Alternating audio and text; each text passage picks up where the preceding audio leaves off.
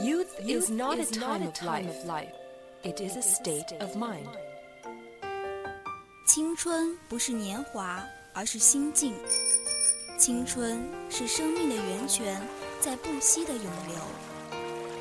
来聆听生活的真言，走进双语美文的世界，来 talk。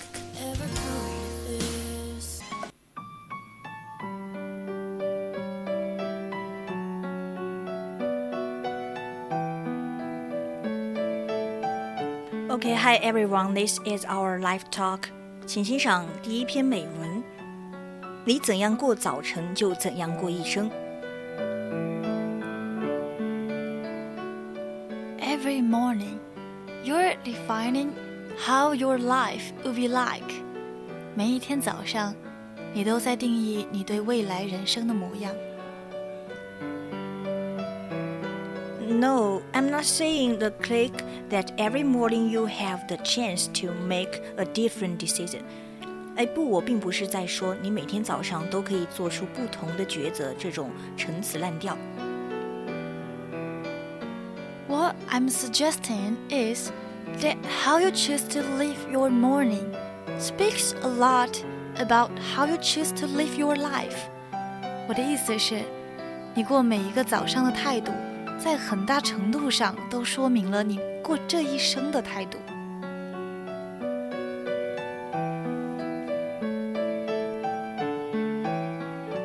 There are people who choose to get out of the bed in the last minute and grab whatever they can get to eat or even give up breakfast altogether. 有的人选择早上最后一刻才起床，随便抓点什么当早餐，或者干脆不吃早餐了。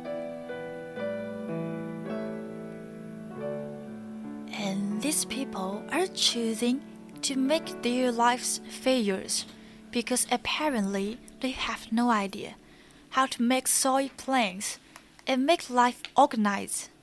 这些人是在选择让自己的生活变得失败，因为他们显然不知道如何制定有效的计划，并让生活井井有条。 There are another kind of people who choose to make every morning in order. 还有一种人，他们选择每个早晨都过得很有规律。 They get up relatively early and can finish a lot of things before they go to work. 他们会在一个比较早的时间起床，并且能在上班前搞定很多事情。 That makes the whole day way easier to for them and make them more productive in the office. 这会让他们一天都轻松得多，也会让他们在上班的时候更有创造力。 Yes, how you live your morning does speak a lot about how you live your life. 是的，你如何过你的早上，你就如何过你的一生。And don't Yeah, yeah, don't understatement it. 在爱情里呢， 千万就别小看了这一点。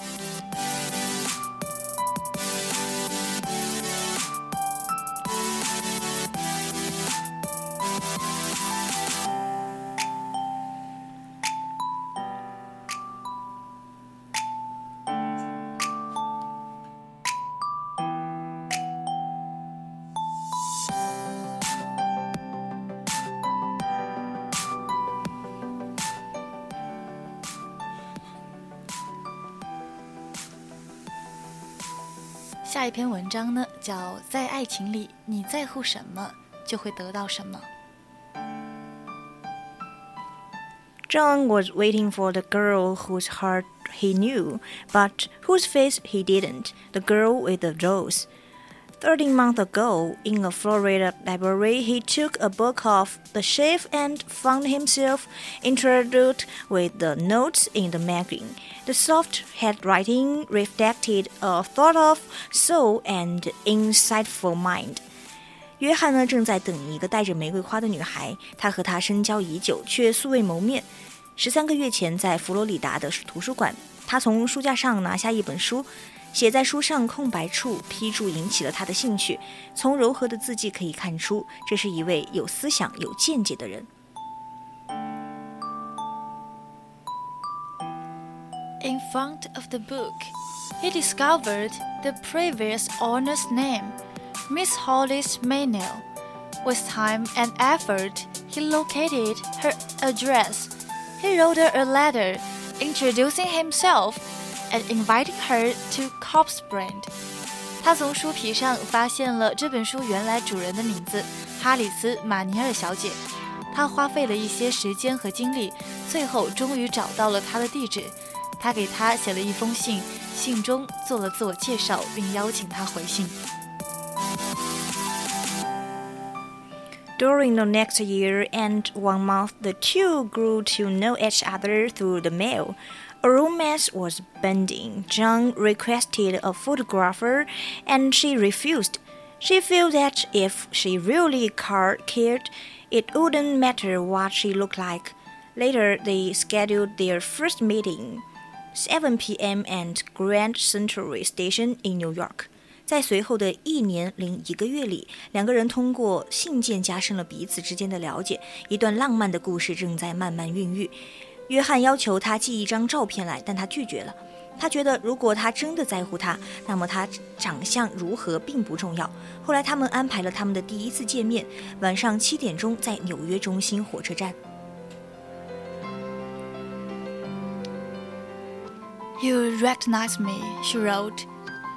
By the red rose I will be wearing on my lapel. So, at seven ten. he was in the station looking for the girl with the red rose. 你会认出我的，他写道。我会把一朵红玫瑰别在衣领上。所以那天晚上七点钟，他就在车站寻找那位带着红玫瑰的女孩。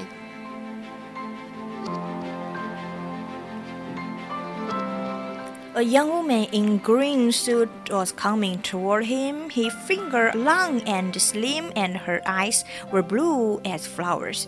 Almost uncontrollably, he made one step closer to her, and just at this moment, he saw Hollis, a woman well past fourteen. The girl was walking quickly away. He felt as though he bleated too, so keen was his desire to follow her and yet so deep was he longing for the woman whose spirit had truly compelled him and upheld his own. 一位身穿绿色衣服的年轻女子向他走来，她身材修长而苗条，眼睛蓝蓝的，美如鲜花。她几乎是不由自主地走向他。就在这个时候，他看见了哈里斯，一位年过四十岁的女人。女孩很快的就走开了，她感觉自己像被分成了两半。她是多么强烈的想跟随这位年轻的女子，然而又是如此深深的向往这位在心灵上陪伴她、鼓舞她的女人。And he did not hesitate. He squared his shoulders and said, "I'm John, and you must be Miss Manuel. I am so glad you could meet me. May I take you to dinner?" 他没有迟疑，挺起胸膛说道。我是约翰，你一定是马尼尔小姐吧？我很高兴你来能和我见面。那我能请你吃饭吗？Yep, the woman smiled. I don't know what this is about, son. She answered. But the young lady in the green suit begged me to wear this rose on my coat, and she said if you were to ask me out to dinner, I should tell you that she is waiting for you in the restaurant across the street. She said it was some kind of test. 女人笑了笑，说道：“孩子，我不知道这是怎么回事，但是那位穿绿色衣服的年轻女子请求我把这朵玫瑰别在我的外套上。她说，如果你邀请我吃饭的话，我就立马告诉你。她在马路对面的餐厅等你。她说，这是一种考验。” It's not difficult to admire Miss Maynell's wisdom. The true nature of a heart is in its response to the things relatives. 马尼尔小姐的智慧真是让人敬佩。一个人对那些平淡无奇的事物的表现呢，恰恰反映出他内心的本质。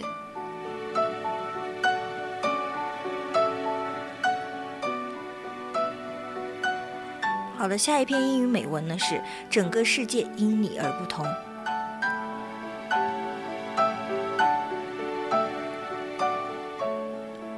Every Sunday morning, I take a light jog. around a park near my home. There's a take located in one corner of the park。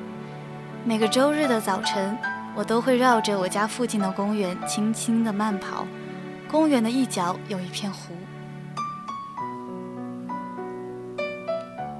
And each time I drive by this lake, I see the same elder woman sitting at the water's edge with a small metal cage sitting beside her.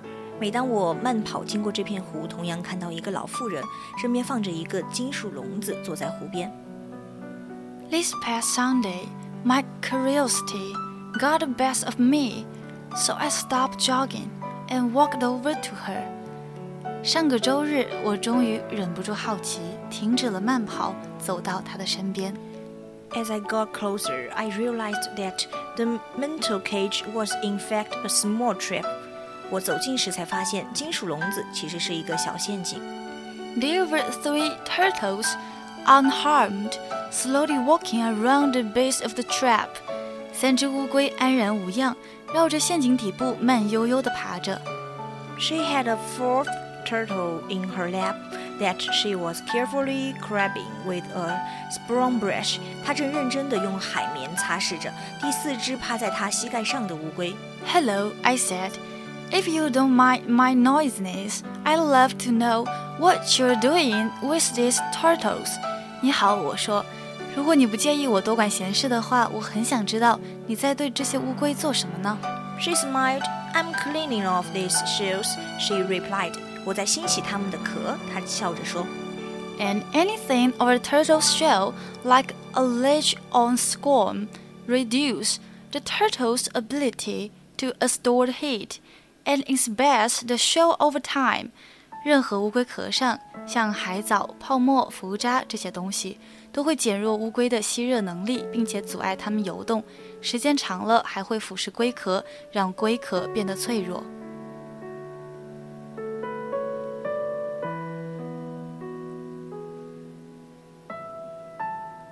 She then looked down at the turtle in her lap scrape off the last piece of energy from its seal, and tell you I just made all the difference in the world.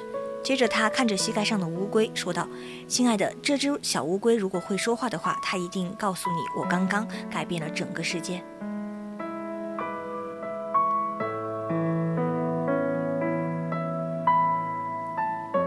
好的，现在是北京时间的二十一点五十九分。